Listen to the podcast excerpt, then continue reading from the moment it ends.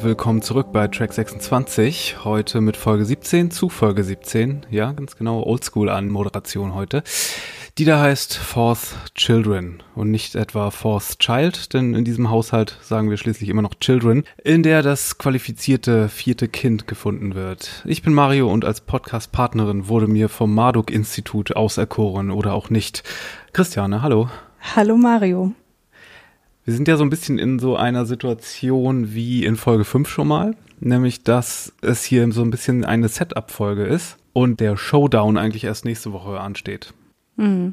Deswegen tue ich mich auch echt ein bisschen schwer mit dieser Folge. Ich habe die tatsächlich dreimal geguckt vorher, um irgendwie noch irgendwas rausziehen zu können, aber äh, es wird ein bisschen schwierig, glaube ich, diesmal.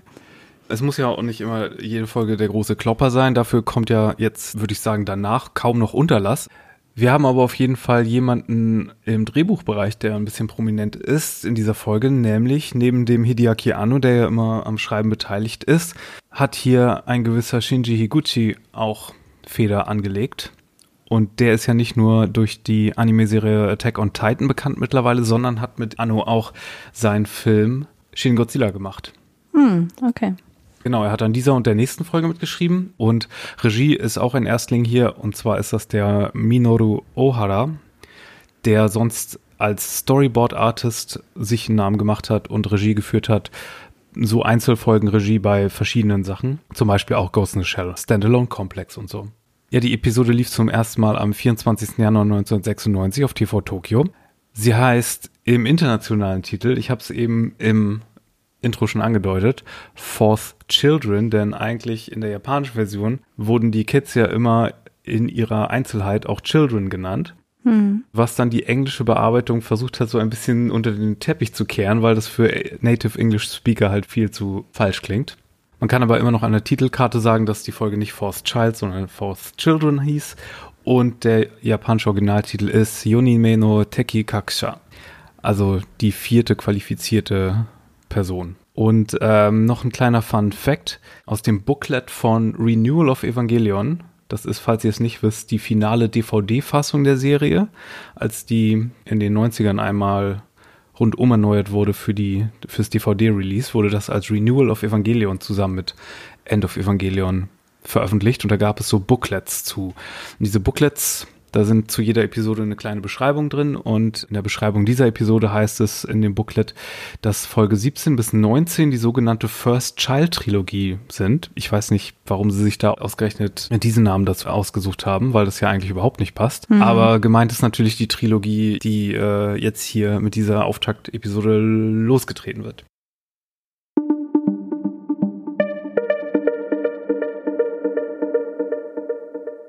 Ja, und wir steigen auch ziemlich gediegen mit einer sehr talky, talky äh, Szene ein. Misato ist vor dem Rad. Und hier wird das angesprochen, was du ja letztes Mal vertreten hast oder die Ansicht. Nämlich hier wird darüber sinniert, ob der Engel der letzten Folge, der Leliel, der Schattenbengel, versucht hat, mit den Menschen Kontakt aufzunehmen, als er Shinji verschluckt hat. Genau, ich habe das allerdings ein bisschen falsch paraphrasiert. Ich habe in der letzten Folge gemeint, dass Misato das von sich aus anbringt, aber hier sehen wir, dass der Rat das eigentlich als Frage an sie stellt und sie ist sich da aber relativ unsicher oder lehnt das eigentlich sogar eher ab. Und es wird die Frage gestellt, ob die Engel als eine Einheit agieren und einen gemeinsamen Plan verfolgen oder ob sie in Wirklichkeit autark voneinander als Einzelkämpfer agieren. Hm dann passiert hier, falls wir es noch nicht erahnt haben, um wen es geht. Nach der Einblendung des Titels, wen sehen wir da als erstes? Toji. Ach was. ich war übrigens, das sage ich jetzt schon mal, ich weiß, die nächste Folge ist deine Lieblingsfolge, aber ich sag gleich, ich war nie ein Fan davon, dass Toji das vierte Kind wird. Hm. Ich fand immer schon, dass das nicht so ganz passt und ich fand immer schon, dass sie gewisse Sachen besser gelöst haben, in den Rebuild-Film, weil da ist ja jemand anderes anstelle von Toji. An seiner Stelle in der Szenerie, die wir nächste Folge sehen. Mhm. Da fühlte ich mich so ein bisschen bestätigt. Also anscheinend dachte man sich auch später so, hm, das hätten wir uns eigentlich sparen können. Toji auch noch zum Child zu machen, wenn er doch eher so eine Nebenfigur ist. Und immer wenn es so ein Poster gibt, wo die ganzen Kids drauf sind, dann ist es immer strange, wenn Toji da in seinem Plug-Suit auch mit drauf ist. Ja, das stimmt schon, weil der halt so kurz nur eine Rolle spielt. Aber ich, ich mag es halt trotzdem. Ich finde das, äh, nee, das sage ich lieber erst nächste Woche. Wir wollen ja nicht spoilern. Okay. Richtig.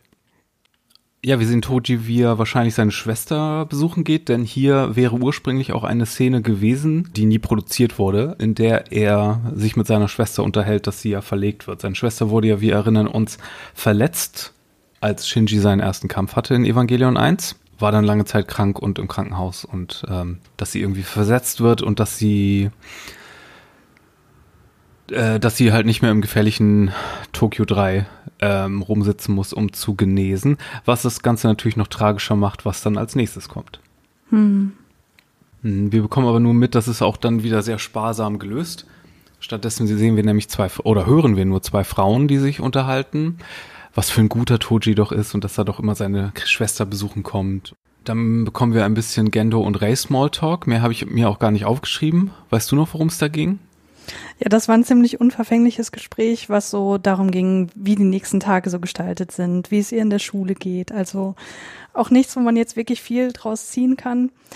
Ich finde auch diese Folge, und das, das werden wir wahrscheinlich hier auch merken, die besteht aus so vielen kleinen einzelnen Szenen, also es ist wenig so zusammenhängend und oder wenn irgendwas zusammenhängt ist, dann wird das nochmal unterbrochen von einer anderen Szene und deswegen ist das hier alles irgendwie ziemlich fragmentarisch und ich finde deswegen äh, hebt die sich auch irgendwie ab, was vielleicht auch damit zu tun hat, dass hier andere Leute beteiligt waren, wie du ja das gerade schon festgestellt hast. Na, es sind ja immer mal wieder andere, aber ähm, nee, Gendo und Ray Smalltalk ist schon weird. Ich weiß nicht, man hätte sie entweder entweder viel steifer zusammen erwartet oder viel intimer, aber dieser Smalltalk mhm. ist irgendwie so in so einer komischen Zwischenlage, die nicht ganz richtig sich anfühlt. Ja. Ja, ich frage mich halt auch, was es soll.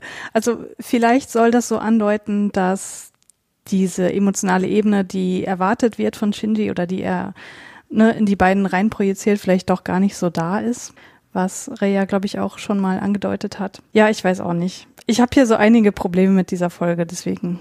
Ach, Probleme habe ich keine mit ihr. Sie ist nur nicht super spektakulär, glaube ich einfach. Hm.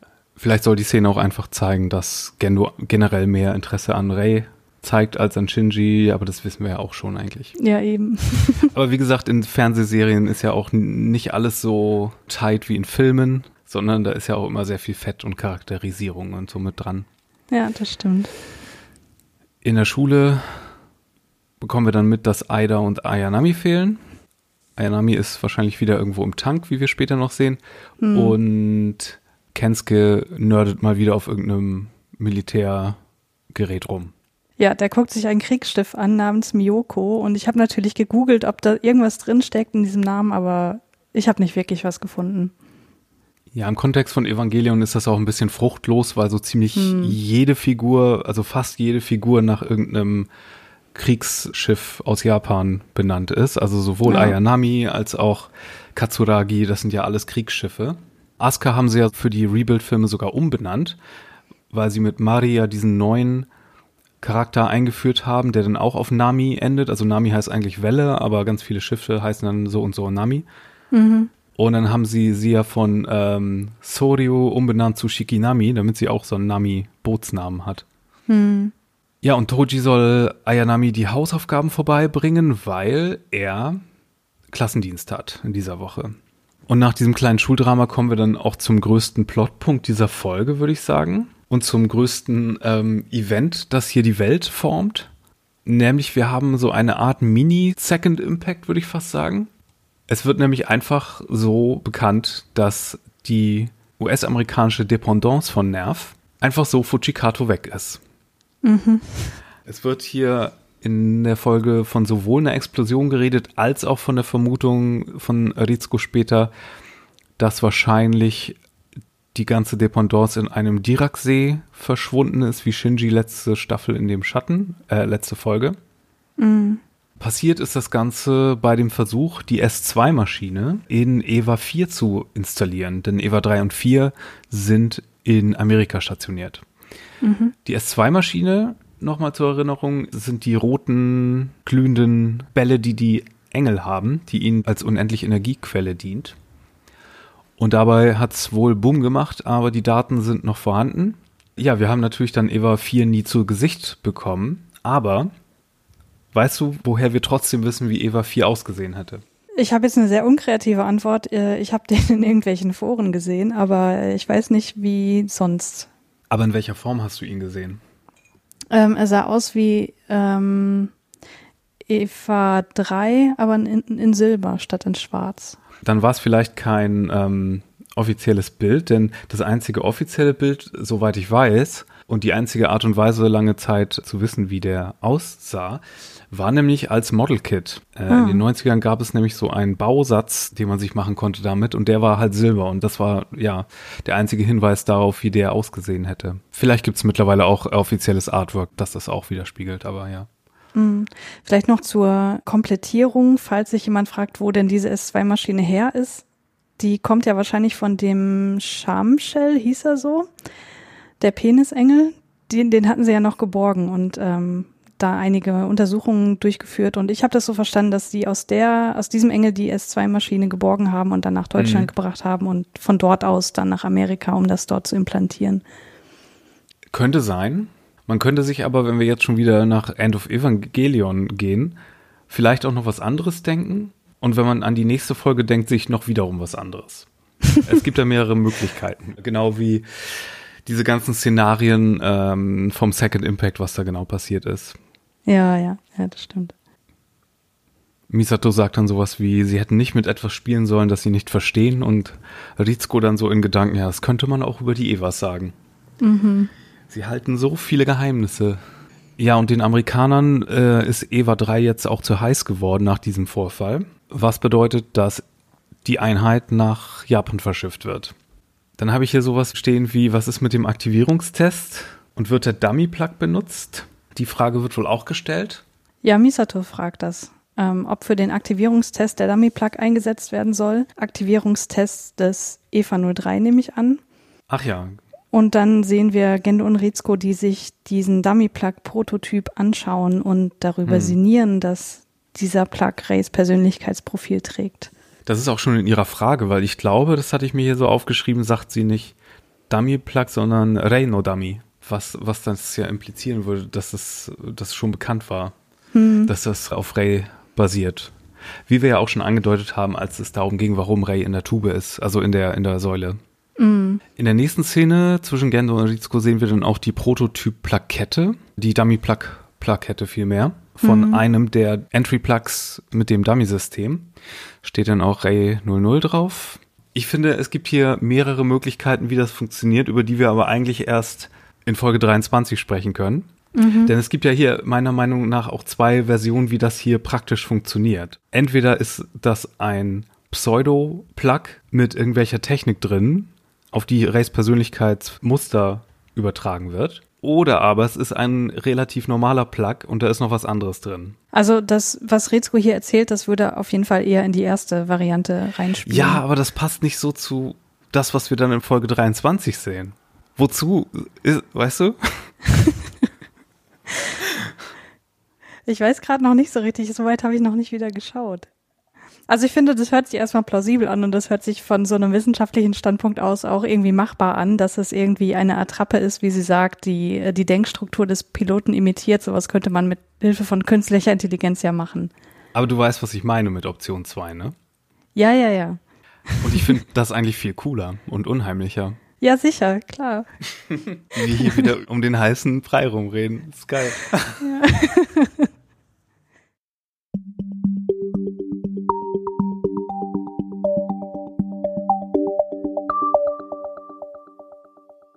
Ja, und dieses Mal ist nicht nur Gendo vor diesem Tank mit Ray, in dem sie wieder drin rumschwimmt, sondern Rizko auch, was ist irgendwie, ich weiß nicht, irgendwie macht das auch das Ganze so ein bisschen mehr Yikes. Irgendwie hat man ja das Gefühl, hier passiert was nicht ganz Lauteres mit Ray und dass Rizko so dabei ist und so ein bisschen Dr. Mengele-mäßig irgendwelche Experimente mit irgendwelchen Kids macht. Rizko wird immer zwielichtiger. Ich meine, Misato hat sie ja schon jetzt auch seit ein paar Folgen auf dem Kicker. Mm. Und sie lügt ja am laufenden Band eigentlich. Das sowieso. Aber jetzt haben wir auch so ihren persönlichen Gedanken mitbekommen, dass sie eigentlich selbst gar nicht so weiß, was sie hier macht. Und dieses alte mhm. Jurassic Park Zitat. Sie hat sich nicht gefragt, ob sie es tun sollte, sondern ob sie die Evas zum Laufen bringen kann. Ja. Ich finde es noch ein bisschen lustig oder Ich habe mich auf jeden Fall gewundert, weil Gendo veranlasste hier, dass die Daten des Dummy-Plug in Einheit 1 und 2 geladen werden sollen. Und ich dachte mir so, eins ist logisch, aber zwei, das soll funktionieren. Ja. Genau, aber es laufen Vorbereitungen dafür, den Aktivierungstest in Matsushiro zu machen. Wir erinnern mhm. uns, das ist die zweite, das zweite Mini-Hauptquartier mit dem Ersatz Magi, den es auch gibt. Ein bisschen weiter draußen, falls hier was ähnliches passiert, damit nicht die ganze Stadt mit weg verschwindet. Aber es soll nicht noch ein Test gemacht werden, die S2-Maschine zu integrieren, sondern was viel ordinäreres, was hier schon sehr viel öfter gemacht wurde, nämlich es soll ein Aktivierungstest mit einem Piloten geschehen mhm. und den Piloten muss man aber noch aussuchen. Beziehungsweise das Marduk-Institut sucht die natürlich aus, beziehungsweise das ist natürlich Bullshit, Nerv sucht die natürlich aus. Mhm. Hier am Ende der Szene gibt es dann auch noch was, was sich dann noch unangenehmer anfühlt, nämlich wenn Gendo dann zu Ray sagt, lass uns was essen gehen. Und dann lächelt er so suffisant. Da geht es dann doch etwas über den Smalltalk hinaus. Und dann schwenkt die Kamera so zu Rizko, die so Schatten im Gesicht hat und ziemlich pikiert aus der Wäsche schaut. Und man weiß noch nicht genau, woher diese Emotion kommt oder was das hier für eine Emotion ist. Hält sie Gendo für zwielichtig? Ist sie eifersüchtig oder was hier los ist? Ja, also ich glaube, zwei Optionen kommen so als erstes in den Sinn, wenn man das zum ersten Mal schaut, nämlich entweder macht sie sich Sorgen um Ray, weil Gendo da irgendwie zu viel die Finger im Spiel hat oder vielleicht äh, unlautere Dinge im Kopf hat oder dass sie eben eifersüchtig ist auf Ray. Ja, zurück in der Schule macht sich Toji über sein Fertigessen her, stellt Shinji und Asuka so ein bisschen bloß. Die beiden haben wieder einen kleinen Streit, den er als Ehestreit bezeichnet, was großes Gelächter in der Klasse hervorruft süßes kleines Detail ist, dass sie es abstreiten, aber sie streiten es parallel ab, als wären sie immer noch synchron wie in Folge 9. Ja, ja, ja, habe ich auch gemerkt. Ich finde übrigens, dass alle in dieser Folge so unglaublich niedlich aussehen. Du hast das ja über die letzte Folge schon behauptet, aber ich finde, hier ist das noch viel mehr so. Ja, Toji ist vor allen Dingen so niedlich, weil er die ganze Zeit so müde aussieht und so niedergeschlagen.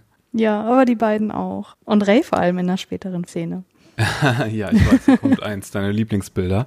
Ja. Rizko verrät Misato in der nächsten Szene, wer das Forced Children ist. Und natürlich ist es Toji. Sie ist in dieser Szene auch sehr skeptisch, was das Marduk-Institut angeht. Wahrscheinlich nicht zuletzt wegen ihrem Gentleman Caller. Ja, und sie macht sich hier zurecht Sorgen, was das mit Shinji anrichten würde. Er war ja zuletzt relativ stabil, aber seit dem Vorfall mit dem letzten Engel ist er doch wieder in sich zurückgezogen und auch sein Synchronwert ist wieder runtergesunken. Und ja, die beiden Frauen geraten hier auch aneinander, weil Misato macht sich hier wieder über die psychologischen Folgen Gedanken und Rizko sieht das mal wieder total praktisch. Und Misato merkt auch, wie sie bei Rizko da nicht weit kommt mit dieser Ansicht und sagt dann auch noch sowas wie, mein Idealismus kann ich mir auch stecken lassen oder was. Glaubst du, dass das von Misato hier an dieser Stelle wirklich authentisches Mitleid oder authentische Empathie oder so ist oder ob sie immer noch daran denkt, dass Shinji doch geeignet sein muss, diesen Roboter zu steuern, um die Engel zu töten. Oder beides? Da ist sie sich gar nicht mehr sicher, glaube ich. Ich glaube, es war authentisch, als sie geweint hat, als Shinji letzte Folge wieder rausgeboren wurde. Mm. Aus dem Engel. Ähm, und ich glaube, da hat sie gemerkt, dass das nicht mehr nur Scharade für sie ist. Mm. Aber es ist halt, sie ist so, ja, im Konflikt mit sich. Ja. Diese Folge hat äh, noch etwas gemein mit Folge 5, mit der Setup Folge 5. Weißt du, was ich meine? Wir gehen zu Ray nach Hause. Wir gehen wieder zu Ray nach Hause. Hikari bietet sich noch zuerst an, mitzukommen. Ähm, und wird ignoriert. ja, holt sich komplett den Korb ab und ähm, ja. stattdessen nimmt Toji Shinji mit. Das einzig wahre Paar. Nein, aber hier merkt man erstmals, äh, ja, jemand ist verliebt. Hm. Ja, und dann sind wir wieder in der Traumlocation von Tokyo 3, den hm. apokalyptischen Apartments, wie ich es immer sage, mit dieser wunderschönen Dong-Dong-Soundkulisse, wo die immer noch nicht fertig sind mit den Arbeiten, was immer sie da erbauen. Und niemand ist zu Hause, dieses Mal wirklich. Und Shinji beschließt sich kurzerhand, nachdem Toji ganz schön schockiert ist, wie es hier aussieht, obwohl es doch ein Mädchenzimmer ist, äh, Shinji entschließt sich, ein bisschen sauer zu machen. Ich finde ganz schön, dass Shinji hier gar nicht mehr so darauf achtet, dass er keine dreckigen Socken bekommt, ähm, wie wir das bei der ersten Version dieser Szene gesehen haben. Da hat er noch so ein bisschen vorsichtig, äh, ist er da auf den Zehenspitzen gelaufen und hier fühlt er sich offenbar schon wie zu Hause und läuft einfach los.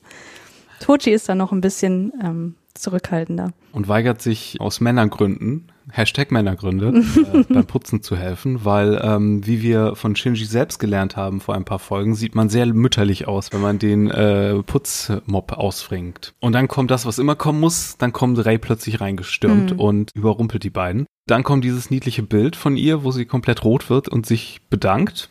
Eine Tatsache, über die sie dann später, wenn sie allein ist, nochmal genauer nachdenken muss wo die deutschen Untertitel sich so ein bisschen aus dem Fenster lehnen. Und hier nicht ganz, ich meine, es würde zu dem passen, was sie sonst für philosophische Anwandlungen hat, aber sie sagt Arigato und dann sagt sie Hajime no Kotoba, was übersetzt wird mit, ähm, nee, erst sagt sie ein Wort der Dankbarkeit, genau auf Japanisch, das stimmt auch noch so, und dann sagt sie Hajime no Kotoba, was eins zu eins übersetzt wurde im Englischen auch, also es ist das erste Wort, woraus man in den deutschen Untertiteln gemacht hat, das erste Wort der Menschheit. Und mhm. eigentlich müsste aus dem Kontext des nächsten Satzes eigentlich komplett klar werden, dass das hier nicht damit gemeint ist, sondern dass damit gemeint ist, dass es das erste Mal ist, dass sie dieses Wort sagt.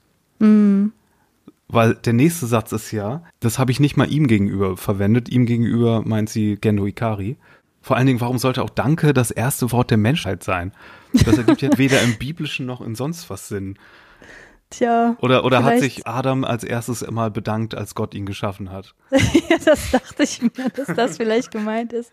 Aber ich dachte auch so, hä, was, was meint sie denn damit? Wie kommt sie denn darauf? Und äh, wie weit muss ich da jetzt drauf eingehen, dass das irgendwie eine tiefere Bedeutung hat? Und dann habe ich dich ja gefragt, ob das wirklich gesagt wird. Und ähm, ja, habe mich dann auch sehr bestätigt gefühlt, als du gemeint hast, nee, so richtig steckt das da nicht drin, weil es ergibt nicht wirklich Sinn. Nee, also wenn man Hajimete no Kotoba für sich stehen hat, dann kann man schon da die Übersetzung das erste Wort draus machen, aber in diesem mm. Kontext, da muss man schon ein bisschen, glaube ich, mehr Arbeit leisten. Die alten Untertitel haben das auch, glaube ich, richtig gemacht. Nun ja, wir halten fest, obwohl sie so dicke ist mit Gendo ist da trotzdem noch so eine weitere, also eine Barrikade zwischen den beiden. Ja, man kann das auch so interpretieren, dass offenbar nie zuvor jemand was für Ray getan hat, also für sie als mhm. Person. Und das unterstreicht, finde ich, auch nochmal so ihre Puppenhaftigkeit und dass sie als Person eigentlich nur instrumentalisiert wird und eben kein ebenbürtiges anderes ist. Und dass sie sich nicht darüber freut, da zu sein, wofür ja Gendo auch verantwortlich ist. Was dann fast schon wieder Sinn ergibt, wenn wir das dann doch mit der äh, Dankbarkeit der, mit der Menschheit irgendwie gleichsetzen. aber egal. Ich finde aber, es unterstreicht auch, dass sie Shinji gegenüber inzwischen wahrscheinlich mehr empfindet als gegenüber Gendo. Ich meine, die Zeiten der Brille, hm, die, die waren auch schon mal anders. Mm. Vor allen Dingen, da sich ja, keine Ahnung, Shinji hat ja wirklich etwas für sie gemacht. Mm. Was, was Toji ja auch kommentiert. Also Toji kommentiert ja noch, hey, Shinji, du bist ja doch gar nicht so schlecht, du, du machst ja hier was Selbstloses für andere. Das hätte ich nicht von dir erwartet, als wir uns zum ersten Mal kennengelernt haben.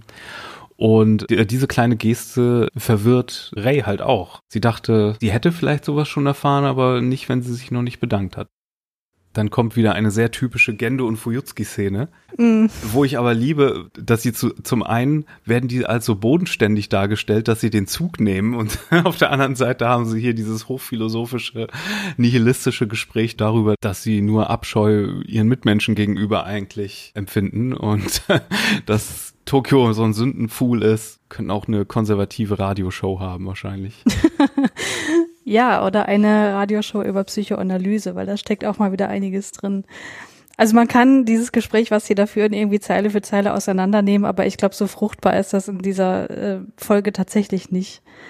Also was so ein bisschen angesprochen wird, ist ähm, das Paradies von Menschenhand erbaut, was so die Idee von gottgleichen Menschen transportiert weil Gott ja der Erschaffer des biblischen Paradieses ist. Ja, dann spricht Fujutski ja noch so äh, das, was du gerade gesagt hast, an, dass diese Stadt geschaffen wurde und die Menschen frühen da ihrer Fleischeslust und so weiter. Da könnte man jetzt wieder rein interpretieren, dass hier das Lustprinzip angesprochen wird, was ja die grund grundlegende Prämisse in der psychoanalytischen Theorie ist, ähm, was den Hedonismus bezeichnet als einer der Grundantriebe menschlicher Motivation.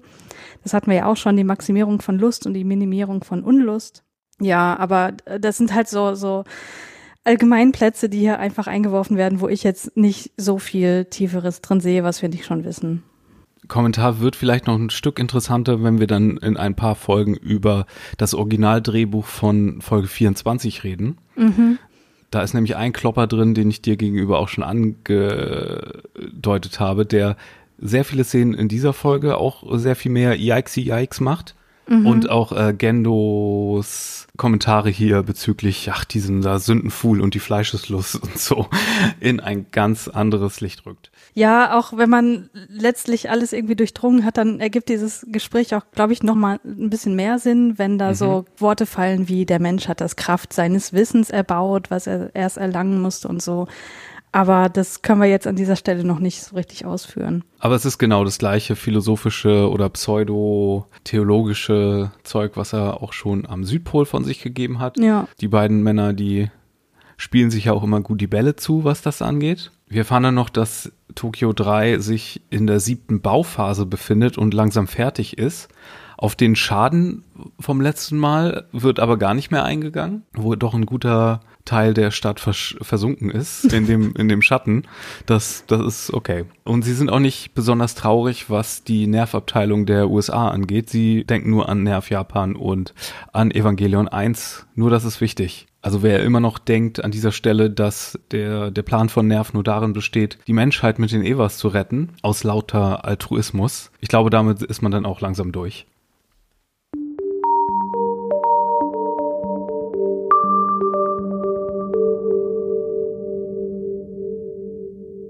Jetzt bin ich aber sehr gespannt, was du zu dieser Szene sagst, die jetzt kommt. ähm, wie fühlst du dich damit, dass Kaji mit Maya flirtet? Also erst dachte ich so, hm, das ist irgendwie ein bisschen unangenehm. Der flirtet ja wirklich mit jeder Frau, die irgendwie drin vorkommt. Aber dann dachte ich mir, wenn man sich so Gedanken darüber macht, welche Rollen er alles zu erfüllen hat, macht das irgendwie Sinn. Also das ist einfach, das ist sinnvoll für ihn, das zu tun, um zu verschleiern, welche Kompetenzen er hat, würde ich sagen. Genau, er, er macht so ein bisschen ein auf, äh, das habe ich auch gelesen, so als Vergleich, dass er so äh, eigentlich ja mh, hm, wie der, der Agent aus City Hunter ist, den mhm. Jackie Chan auch mal gespielt hat in der Live-Action-Verfilmung, der so ein bisschen so ein Dödel ist, also auch so ein sexistischer Aufschneider und äh, Schützenjäger. Ähm, aber in Wirklichkeit ist er eigentlich eher wie ein sehr kompetenter James Bond. Und ja, genau. mit mehreren Masken und äh, ja. Und wahrscheinlich hat er hier auch versucht an Informationen zu kommen. ja, wahrscheinlich. Magnificent Bastard.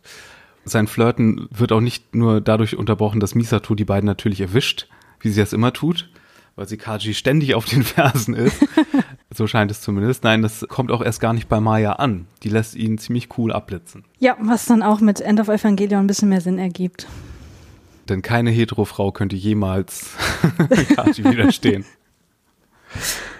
Misato will hier tatsächlich aber ein, ein paar Infos, denn sie sprechen dann nochmal über den ganzen Marduk-Institut-Betrug und Code 77, nein 707. Mhm. Das gibt Kaji ihr so als Tipp. Wenn du mehr erfahren willst, schnüffel mal nach, was Code 707 ist und sie weiß gleich, dass es der, keine Ahnung, Gebäudecode oder Institutionscode oder irgendwas Code für Shinjis Schule ist was natürlich dann so mehr oder weniger bedeutet, dass es ein Pool an potenziellen Piloten die man kompatibel machen kann mit einer Evangelion-Einheit. Und ich finde, das wirft einen Haufen Fragen auf, die ich mir mal aufgeschrieben habe. Die auch nie ganz beantwortet werden, denn wir wissen ja zum Beispiel, dass Kenskes Mutter tot ist, das wissen wir aus Folge 4. Hm. Wir wissen, dass äh, Hikari für ihre Geschwister kocht. Mhm. Das heißt, vielleicht fehlt da auch eine Mutter im Haushalt. Und wir wissen, dass Toji sich um seine Schwester kümmern muss. Ja. Was vermuten lässt, dass wahrscheinlich dann auch nicht so viel elternmäßig los ist mhm. in dem Haushalt, weil sein Vater ja für irgend so eine Behörde arbeitet und viel zu tun hat. Ja, die Frage, die sich stellt, ist, ob alle Schülerinnen und Schüler aus Shinjis Klasse potenzielle Piloten sind. Und wenn dem so ist, dürften ja im Prinzip alle keine Mutter mehr haben, wo ich mir denke, so, das wäre ihnen doch wahrscheinlich mal aufgefallen. Also man unterhält sich ja mal. Aber ich denke mir, wahrscheinlich befinden sich auch einige in Anführungsstrichen normale Schülerinnen und Schüler unter ihnen, um die Machenschaften so ein bisschen zu vertuschen. Aber darüber hinaus wirft es halt noch andere Fragen auf, wie zum Beispiel, ob diese Kompatibilität mit der Mutterseele, die in den Evangelien steckt, so wirklich das einzige Kriterium ist, was zur Auswahl eines Piloten führt. Und wenn dem so ist, dann frage ich mich, was kommt dann zuerst? Wird zuerst der Pilot ausgewählt oder zuerst die Mutter? Und wenn zuerst die Mutter ausgewählt wird, heißt das, dass die Mutterseelen der Kinder aus der Schule bereits in irgendwelchen Evangelions implantiert sind. Wo ich mir denke, naja, wahrscheinlich nicht, weil Eva 3 ja in den USA hergestellt wurde und Tojis Mutter Seele, Schrägstrich, whatever, sich wahrscheinlich noch in Japan befindet. Ja, also es, es wird irgendwie ein bisschen greifbarer, aber dann auch wieder überhaupt nicht. Ich glaube ja nach wie vor, was ich schon damals im Spoiler-Teil gesagt habe, dass es hilft, das mit dem Mutter, vor allem wenn es die eigene ist, aber dass vor allem das Kind eine fehlende Mutter haben muss, aber ob es dann die gleiche Mutterseele ist, die da kompatibel im Eva ist, muss wahrscheinlich nicht, weil ich meine, deswegen können sie ja Evas tauschen. Hm. Es wird auf jeden Fall nicht hundertprozentig klar. Es ist ja auch eher so ein, so ein Konzept. Das ist ja als Konzept cooler als in, als konkreter Plotpunkt, wo wir jetzt jeden Schritt mitverfolgen müssen. Mhm, ja, ja. Weißt du, wie ich meine, dass es so ja. ein so, so ein poetisches Konzept ist, dass nur Kinder ohne Mütter hier durch diese äh, diese quasi Selbstverwirklichung mit diesem Mutterobjekt und diese Identifizierung mit diesem Mutterobjekt diese Macht erhalten. Das ist ja das ist ja das Konzept hier und das Mhm. Die, die Einzelheiten davon, die sind dann ja, wie gesagt, nicht so wichtig, sonst hätten wir wahrscheinlich da auch sehr viel mehr Infos bekommen über die ganzen Mütter, die hier auch noch notwendig wären eigentlich. Du hast einen kleinen Teil dieser Szene im Pausenraum übersprungen. Ich dachte, ich gucke einfach mal, ob du darauf zu sprechen kommst oder nicht. Und äh, da das nicht der Fall ist, würde ich das jetzt mal kurz erwähnen, weil wir sehen, dass Kaji die leeren Kaffeedosen aufräumt, die dann ganz ordentlich gestapelt in diesem Mülleimer stehen. Die Kaffeedosen, finde ich, sind ein schönes Beispiel dafür, wie die Persönlichkeiten von Kaji und Toji kontrastiert werden. Weil Kaji wird dadurch assoziiert mit Ordnung, später auch noch in der Folge so mit Weisheit. Wir wissen auch schon so ein bisschen, dass der mit dem Brechen von Geschlechtsstereotypen zusammenhängt und prinzipiell für so eine charakterliche Flexibilität. Also je nach Situation spielt er halt verschiedene Rollen, wie beispielsweise den unbekümmerten Frauenhelden oder die sich kümmernde Vaterfigur oder der Doppelagent, wie auch immer. Und Toji, der ist eher so assoziiert mit Unordnung, mit Reproduktion von Geschlechtsstereotypen. Ne, sowas wie Aufräumen ist sowas für Hausfrauen, mache ich nicht und auch so eine äh, charakterliche Inflexibilität, die man allein schon daran erkennt, dass er nicht mal in der Schule davon abweicht, seinen Trainingsanzug zu tragen. Diese Unterschiedlichkeit spiegelt sich dann auch ganz schön darin wieder, wen Misato hier bevorzugt. Meinst du, Toji war irgendwann mal wirklich im Spiel, ja? Nein, natürlich nicht, aber äh, das zeigt, wenn er so bleiben würde, hätte er auch keine Chance. Interessanterweise läuft übrigens während der ganzen Szene eine Fahrstuhlversion von Fly Me to the Moon. Ja, ist mir auch aufgefallen die selbst in der Netflix-Version scheinbar okay war. Wie gesagt, die fehlen ja sonst eigentlich, selbst in den Instrumentalvarianten. Die ist wohl durchgekommen. Und wo du das gerade sagst, mit der Flexibilität und Fluidität von Männlichkeit und Geschlechtsstereotypen, es gibt ja eine alternative Version dieser Szene noch, die das Ganze, was dann hinterher kommt, noch ein bisschen auf die Spitze treibt, weil in der Fernsehversion kommt Shinji rein, Kaji fragt, willst du einen Tee mit mir trinken gehen oder so? Und dann mhm. sagt er, Sie wissen schon, ich bin kein, ich bin ein Junge, oder? ähm, in Bezug darauf, dass Kaji schon so einen Ruf hat als Schürzenheld, dass er eigentlich nur, nur junge Damen fragen würde sonst. Und in der Rebuild of Evangelion Version von dieser Szene flirtet Kaji ziemlich hart mit Shinji. da sagt er noch, ach, Geschlecht hat damit gar nichts zu tun. Und dann gibt es so ein Yikes, Haha-Moment und naja. Dann wird das Ganze noch ein bisschen mit so einem kleinen äh, Just Kidding entschärft, aber eine nette Erweiterung dieser Szene. Mhm.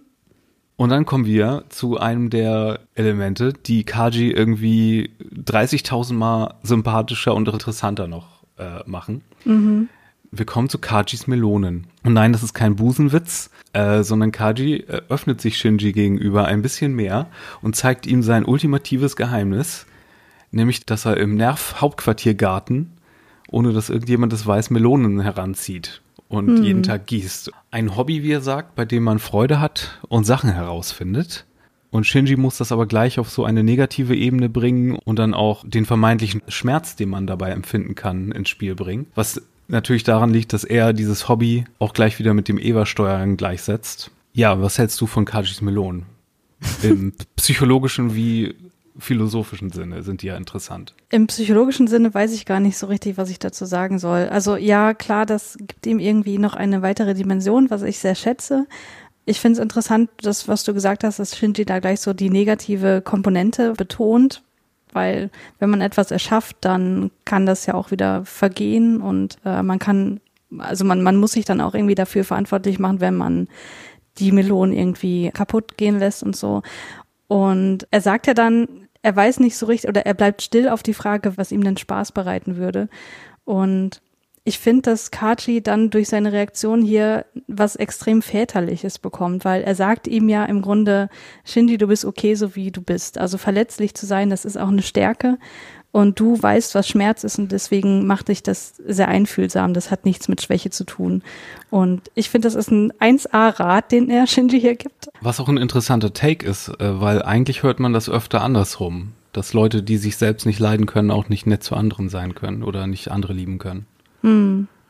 Ja, hier ist so viel drin mit den Melonen, finde ich. Also zum einen natürlich dieses Krimi-Klischee. Ich meine, der Gärtner ist ja deshalb immer so klischeemäßig auch der Täter, weil Leute, die Gärtnern auch so diesen Götterkomplex wird denen nachgesagt, ne, dass sie Sachen erschaffen und vernichten auch. Dann genau diese väterliche Komponente, dass er Melonen heranzieht, die dann nicht mal weglaufen können, weil es Melonen sind, wenn man das auf die Spitze treiben möchte. Und natürlich, dass er sowas total frivoles und fragiles und meditatives macht, obwohl er ja hier eigentlich dieser mega kompetente Dreifachagent ist, der hier seine Finger in diesen ganz wichtigen Sachen hat. Hm. Dass er auch in, in dieser kleinen Sache Glück findet. Das hat auch schon was, was sehr buddhistisches. Und es packt auch noch so eine Komponente dazu, dass halt Kaji nicht nur der Beste ist, weil er halt diese ganzen beruflichen Sachen und diese weltverändernden Sachen durchdringt versteht und Teil daran hat, sondern dass er auch Frieden in sowas findet. Das macht mhm. seinen Charakter irgendwie nochmal extra rund. Mhm. Ja, genau. Also er ist halt auch irgendwie sehr facettenreich, ne? aber ohne fragmentiert zu sein. Er ist trotzdem irgendwie eine kohärente Gesamtperson. Mhm. Ja, wie bereits erwähnt, ähm, Shinji ist nicht gut drauf. Beim nächsten Synchrontest, zu dem er dann gerufen wird, ist sein Wert wieder nicht besonders fantastico. Er ist nicht mehr Number One wahrscheinlich. Das gibt Misato noch umso mehr Skrupel, ihm zu sagen, dass Toji das Forced Children ist. Jemand, der sich hingegen sehr freuen darüber würde, zum nächsten Children zu werden und Eva 3 zu steuern, wäre wer? Kenske natürlich. Kenske, der sich als gleich auch um diese Stelle bewirbt bei Shinji. ja. Und äh, hier gibt es einen, einen sehr, sehr guten kleinen Moment. Wenn er Shinji fragt, ja, was ist denn hier mit dem nächsten Piloten und was ist mit Eva 3, Shinji ist komplett ahnungslos, sogar mm. zum einen von dem Weltpolitischen, was gerade passiert ist in den USA und zum anderen, äh, was es mit dem Forced Children auf sich hat. Und es gibt so einen kleinen Moment, wo, wo Ken dann so, oh shit, ich rede hier mit einem Kind. Und er so, mh, mm, so betreten zur Seite wegguckt, als er feststellt, dass Misato ihn vor dieser Info auch geschützt hat. Mm ab und zu möchte ich schon auch ins Universum, in dem Kenske Eva-Pilot ist. Das wäre wahrscheinlich eine sehr andere Serie. Das wäre dann so eine typische Heldenserie, die wir schon tausendmal haben wahrscheinlich. Mhm. Und der Toji wurde auch erst jetzt darüber benachrichtigt, beziehungsweise kommt spät zur Klassen äh, in, in, in den Schulunterricht und sieht ja noch fertiger aus als vorher. Wie gesagt, wäre noch stärker, wenn wir diese Szene mit der Schwester gehabt hätten, hm. wenn ihn das, äh, also wenn das hier auch noch mit dem Umzug vereitelt worden wäre. Hikari bemerkt dann auch, wie schlecht es ihm geht. Das hier ist auch sehr süß gelöst. Sie bietet ihm ja an, für ihn zu kochen. Aber die Art und Weise, wie der Dialog sich entwickelt, ist, dass sie ihm suggeriert, dass sie Sachen übrig hat und er mhm. sofort darauf einsteigt, so, mh, hm, ich kann dir gerne helfen, das zu besorgen. Und sie, oh, vielen Dank, das ist aber eine gute Idee von dir. ja, das ist so süß, das ist so sympathisch. Und ich finde das äh, ganz bemerkenswert, dass er da so schnell schaltet und äh, checkt, was sie meint und worauf sie hinaus will. Ich hatte dir doch mal erzählt, wie ich mal am Anfang der Serie viel zu viel in diesen brennbaren Müll rein interpretieren wollte. Ich habe da beim ersten Mal gucken auch was anderes gedacht. Damals war es nur so eine äh, Bemerkung von Misato. Da, damals wusste ich aber noch nicht, dass brennbarer Müll so ein Ding in Japan ist. Mhm. Hier fühlte ich mich dann natürlich so ein bisschen bestätigt, denn als nächstes sehen wir hier Toji, wie er sehr nachdenklich äh, in den brennbaren Müll hineinschaut wahrscheinlich reflektiert er darüber, wie er ja mitbekommen hat, dass Shinji im Evangelion leidet hm. und wie gefährlich das ist und dass seine Schwester niemanden hätte, wenn ihm was passiert. Das passiert sogar noch, bevor er, ihm das Essen angeboten wird. Ich habe hier gerade die Szene etwas vertauscht. Ja, ich dachte beim ersten Mal, dass seine Schwester gestorben sei und dass dort jetzt die Leiche verbrannt wird. Ach so, oh Gott.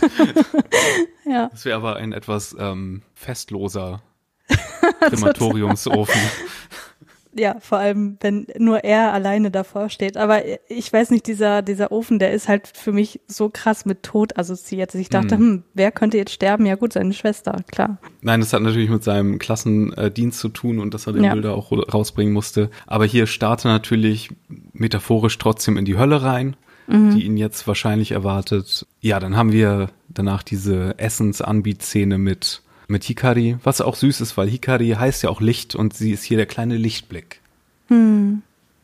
Ich glaube, so stark waren auch ihre Sommersprossen noch nicht gezeichnet. Ne? Irgendwie sieht sie noch niedlicher aus. Und vor der Folge wird auch noch eine andere Person eingeweiht in das Geheimnis um das vierte Kind. Aber so ein bisschen unfreiwillig. Aber man muss auch sagen, Kaji stellt sich hier nicht besonders geschickt an. Asuka kommt wie immer rein bei ihm ins Büro. Allerdings auch sehr geil. Sie forciert hier so ein Girly-Lächeln, bevor sie in den Raum kommt. Kommt dann rein, er ist am Arbeiten, sagt, ich bin busy und dann fällt sie über ihn her und äh, sieht dann auf dem Bildschirm, wer den vierten Synchronwert äh, fabriziert hat und rastet natürlich total aus. Warum denn der? Hm. Äh, warum denn ausgerechnet hier jemand vom Baka-Trio? ja. Und dann gibt es noch einen sehr sweeten Abschluss. Während Hikari kocht für Toji, spielt er lautlos Basketball, denkt dann lange, lange nach, bevor er den Basketball erfolgreich droppt, was fast irgendwie heroisch wirken könnte, so komplett ohne Kontext oder wenn man nur erzählen würde, was hier passiert, könnte man daraus sowas heroisches Yeah, ich pack das rauslesen, aber hier ist was sehr trauriges drin. Mm, total. Also, das, also die ganze Schlusssequenz, die hat so eine deutlich greifbare Melancholie, finde ich. Weil das ist so das letzte bisschen Alltäglichkeit. Und genau. durch die Ernennung zum Piloten wird Toji halt auch so sozial isoliert, ne? Wie er da alleine im Klassenraum sitzt, obwohl Hikari da ist, die ihn aber auch nicht so richtig greifen kann, glaube ich, weil er einfach mit den Gedanken ganz woanders ist und hier noch viel mehr der Basketball, der in den Korb fällt, der hat auch nichts davon, er hat gepunktet, sondern der hat eher so eine Endgültigkeit. Hier verschwindet mhm. so sein altes Leben in einem Loch. Danach fühlt es sich eher an. Genau.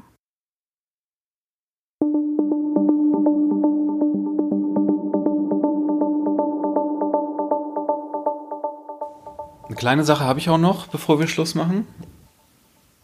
Hm. Du hast mir Hausaufgaben aufgegeben. ja, ich habe dir Hausaufgaben übertragen. Ich wollte sie nicht mehr. Die Christiane hat nämlich einen Text gefunden, einen, einen wissenschaftlichen Text mal wieder. Und zwar heißt der Ego Evangelion. Also Ego ist Englisch auf Japanisch. The Sociolinguistics of Anglicisms in the Japanese Series Neon Genesis Evangelion von Maria Buessink, English Language and Culture Utrecht University. Der Text ist, glaube ich, Teil einer Master- oder Bachelorarbeit. Und falls ihr das aus der Überschrift jetzt noch nicht äh, raus habt, es geht einfach um Anglizismen in Evangelion. Und was sie gemacht hat, ist, sie hat erstmal so ein bisschen was darüber geschrieben, über den Gebrauch von Englisch in der japanischen Sprache und hat dann untersucht, inwiefern die ersten sechs Episoden von Evangelion von 1995 zu vergleichen sind mit dem ersten Rebuild of Evangelion Film speziell was die Verwendung von englischen Begriffen angeht. Und sie fängt an zu beschreiben, dass es in Japan immer so ein bisschen kulturelles Bedenken gibt, was den englischen Gebrauch angeht. Genau wie im Deutschen immer, wenn man zu viel Anglizismen benutzt, kommen immer Leute mit, das kannst du auch auf Deutsch sagen. Ja, ja, ja, ja, ja, ja. Japan hat ja aber auch eine Geschichte, sich kulturell und äh, physisch abzuschotten. Vor allen Dingen natürlich bis 1853 und dann kurz darauf, als die Meiji-Restauration geschehen ist, hat äh, sich das Land ja seit 1600 noch was abgeschottet, um jeglichen kulturellen Einfluss äh, draußen zu lassen. Und interessanterweise erst 1987 ja, 1987 gab es ähm, von Seiten der japanischen Regierung erste Initiativen, um Englisch zu fördern in, in Schulen. So, es wird zwar Englisch unterrichtet, aber das läuft auf auf zwei Ebenen in, in, in Japan. Viele sind nicht besonders fließend, was so die Kommunikation in Englisch angeht oder das, das wirklich ähm, Englisch sprechen. Aber äh, äh Englisch als Schmuckstück oder als Teil so von Popsongs oder von einfach so mitten reingeworfene Anglizismen, um Sachen irgendwie exotischer oder cooler zu machen, äh, was bei uns ja teilweise ähnlich ist, aber mit dem exotisch nicht ganz so. Das gibt es halt viel häufiger. Und das gibt es ja auch in Evangelion. Es wird dann aber unterschieden zwischen Lehnwörtern. Also englische Lehnwörter, beschreibt der Text, sind Property of the Lone Language. Das heißt, die bedeuten auch das Gleiche, wenn man sie im Japanischen benutzt, wie in der Ursprache. Eins der Beispiele, das hier genannt wird, ist zum Beispiel Pairoto also Pilot. Und andere Lehnwörter, so zum Beispiel Miruku für Milch und sowas, äh, die mhm. sind dann einfach nur transkribiert und werden alltäglich benutzt. Dann gibt es aber noch äh, Wasei-Ego, das ist japanisches Englisch. Das ist, wenn Begriffe zwar aus dem Englischen sind oder englische Begriffe sind, sie aber einen anderen Bedeutungskosmos haben was in dieser Folge auch vorkommt, deswegen passte das ganz schön, was wir auch schon mal besprochen hatten bei der ersten Folge, wo wir in Rays Apartment sind, nämlich das Wort Purinto. Die Ausdrücke, die man in der Schule erhält, die mehr das Wort Hausaufgabe emulieren als das Wort Print. Mhm. Das zum Beispiel. Oder das Wort Switchy, ähm, was nicht nur Hebel oder Switch heißt, sondern auch den Abdruck an der Knarre bedeutet. In Folge 3, wenn wir uns erinnern, als Shinji in dieser Simulation ist und mhm. immer wieder dieses Mantra vom vom Switch drücken wiederholt. So, und die Findings, ich weiß nicht, kann man sich jetzt fragen, ähm, wie, inwiefern die irgendwie konkludent sind, aber äh, ich erzähle euch mal, was dabei rausgekommen ist. In den ersten sechs Folgen von der Serie Evangelion, die ja ungefähr die gleiche Handlung abdecken wie Rebuild of Evangelion, äh, wird 288 Mal Englisch verwendet, im Rebuild-Film 257 Mal. Aber äh, was ein bisschen weniger ist, allerdings was nicht wiederholte englische Begriffe angeht, sind es 126 zu 124. Bereinigt auf die, auf die Laufzeit von die ersten sechs Folge versus dem einen Film, ist es ein Minus von 10,8 Prozent der Verwendung des Englischen, was weniger ist. Auf der anderen Seite, was äh, Frames angeht, in denen Englisch zu sehen ist, ist es ein Plus von 15,6 Prozent. Was man auch merkt, wenn äh, man die ganzen Hintergründe sich anschaut, da gibt es in dem Artikel auch so ein paar Screenshots. Zum Beispiel, wenn man so aus dem Entry-Plug so eine Einstellung sieht, dann ist drumherum sehr, sehr viel mehr Englisch zu sehen. Irgendwelche Danger-Schilder und sonst was. Mhm. Äh, das ergibt schon Sinn. Ähm, ist natürlich eine ziemlich kleine Sample Rate und das ist jetzt auch nicht so die große Abweichung und überhaupt von 1995 bis 2007 ist jetzt auch nicht der größte Zeitabschnitt, wo man jetzt irgendwas draus lesen könnte. Wir stellen es euch trotzdem mal in die Show Notes, dann könnt ihr euch das selbst mal angucken. Da sind vor allen Dingen ganz interessante Sachen über die verschiedenen Arten von Gebrauch im, von Englisch im Japanischen. Interessant. Mario, ich habe auch noch was mitgebracht. Wir haben das letzte bisschen Alltäglichkeit, deswegen will ich noch ein bisschen Heiterkeit mit reinbringen. Und eigentlich ist es aber auch total zufällig entstanden ich habe wirklich verzweifelt gesucht nach irgendwelchen Essays oder Artikeln, die sich irgendwie in diese Folge hier einfügen lassen und bin auf diesen gestoßen, den du gerade vorgestellt hast, aber habe gemerkt, okay, da bist du irgendwie viel kompetenter, aber ich muss ja auch noch irgendwas erzählen. Und auf meiner Suche bin ich auf das Forum gestoßen, in dem ich vor circa ich kann es genau sagen, vor 18 Jahren beteiligt war an Evangelion-Diskussionen. Auweia. So. Dieses Forum heißt Nervarchiv und das gibt's nicht mehr. Das heißt, man kann ich das nur noch mich über aber. das Tatsächlich. Ich erinnere mich an die Seite, ja. Ich war nie darauf aktiv, glaube ich, aber ich erinnere mich, dass er existierte, ja. Die kann man also nur noch über das Internet Archive besuchen und da aber auch nur ganz fragmentarisch, da ist nicht mehr alles verfügbar. Mhm. Ich habe aber gesehen, dass ich damals eine Diskussion angefangen habe, einen Diskussionsthread und ich hätte da so gern reingeguckt, aber es ging nicht mehr. Und ich habe die Frage gestellt, halte ich fest. Wer ist süßer? nein, nein, nein. Ich habe die Frage gestellt, ist Evangelion eigentlich sinnlos? Ich weiß nicht mehr, was mir da durch den Kopf gegangen ist, aber als ich das so gelesen habe, habe ich mich dran erinnert, dass ich damals mit meiner besten Freundin so Briefbücher geschrieben habe. Ne? Also wir haben uns quasi Briefe geschrieben, aber halt in Büchern festgehalten, also nicht einzelne Briefe. Und da ging es ganz, ganz viel um Sailor Moon, aber auch um Evangelion. Und ich habe da heute mal so ein bisschen drin geblättert und ich fand das ganz schön, weil dadurch ein bisschen mehr zeitliche Rekonstruktion meines Evangelion-Fandaseins möglich wurde. Willst du ein bisschen was erfahren darüber? Ja, unbedingt. Ich habe am 17.11.2000 das erste Mal Evangelion erwähnt und zwar folgendermaßen. Auf Vox kommt jetzt jeden Montag und Mittwoch ein Anime-Film. In zwei Wochen kommt da die in Anführungsstrichen Neon Genesis Evangelion Reihe. Die findet meine Brieffreundin so gut. Guck ich mir mal an. So, das war die allererste Erwähnung. Ungefähr einen Monat später ähm, kommt dann meine erste positive Äußerung der Serie gegenüber und du wirst nicht ahnen, was mich dazu bewogen hat, das jetzt zu empfehlen. Gerade habe ich den zweiten Teil von Neon Genesis Evangelion geguckt und ich sag dir, das ist sowas von geil. Das musst du dir unbedingt mal anschauen. Das ist ja auf Japanisch mit deutschen Untertiteln. Das war damals wohl irgendwie noch kein Selling Point für mich aber irgendwie kam da was mit deutschen Booten oder so vor und da musste so so eine ein Passwort eingeben und da hat die Deutsch gesprochen. Mit anderen Worten, da hat eine original japanische Synchronsprecherin Deutsch gesprochen. Da hat man fast nichts von verstanden, war aber trotzdem cool. Und gezeichnet ist das auch sehr hübsch, muss ich schon sagen. Ja, also das hat mich dazu bewogen, das Ganze irgendwie positiv zu bewerten. Siehst du, dein erster positiver Ankerpunkt war Asuka. Ja, ich kann es tatsächlich nicht so richtig fassen. Zwei Jahre später war es dann schon mein Lieblingsanime, denn am 18.05.2002 habe ich geschrieben, ach, ich liebe das einfach, das wird immer mein Lieblingsanime bleiben. Ja, auch interessant. Und ich habe zu diesem Zeitpunkt auch eine Theorie aufgestellt, warum Ray in Verbindung zum Mond steht. Und das kann ich auch nochmal ganz kurz vorlesen, weil das finde ich auch bemerkenswert. Jetzt bin ich gespannt. Ich habe herausgefunden, warum das Artbook von Neon Genesis der Mond heißt. Es gibt ja verschiedene Artbooks und eins heißt eben der Mond. In Philosophie gucken wir gerade einen Film, der heißt Je vous salue Marie und beschreibt die Geschichte von der Geburt des Jesuskindes in der heutigen Welt, also mit einer modernen Maria und so weiter.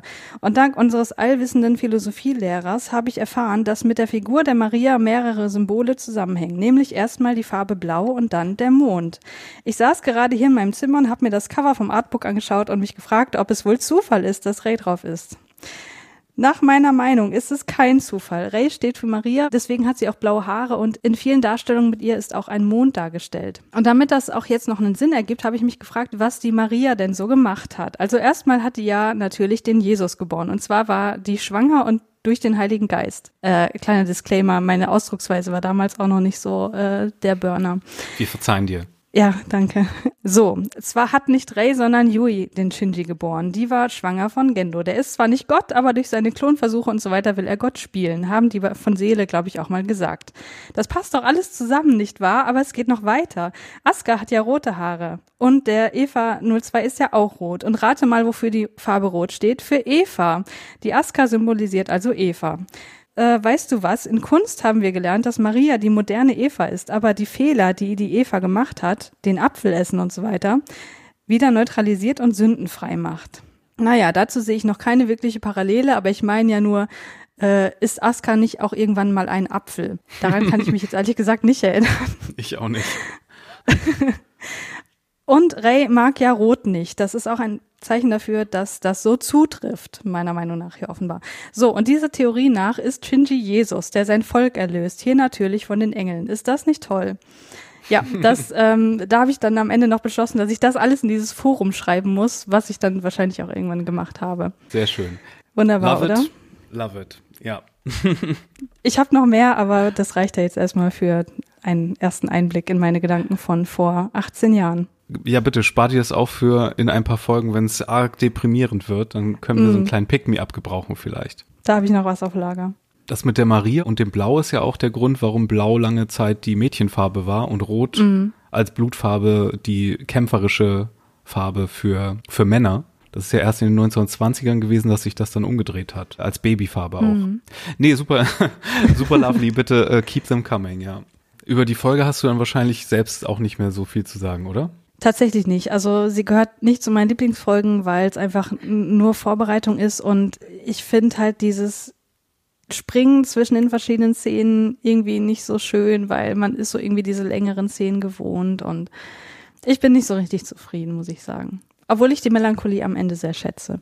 Ja, es ist nicht mehr so eine Setup-Folge wie Folge 5, dass wir neue Sachen vorgesetzt bekommen, sondern wir kennen die Leute jetzt alle und sie schwimmen hier alle so ein bisschen in, ihrem eigenen Süppchen und in ihrer eigenen Ursuppe rum. Aber ich finde das ganz nett eigentlich. So als Ruhe vor dem Sturm ist das genau das Richtige. Dann hören wir uns nächste Woche zur schrecklichen Konklusion des Ganzen und bis dahin schaut mal bei Twitter vorbei, Track26pod. Ihr kennt ja den ganzen Abwasch, E-Mail findet ihr auch selber. Ich bin bei Firewalk with me da und du? At Christiane Artig. Lauft uns nicht weg, dann hören wir uns beim nächsten Mal. Ciao. Tschüss.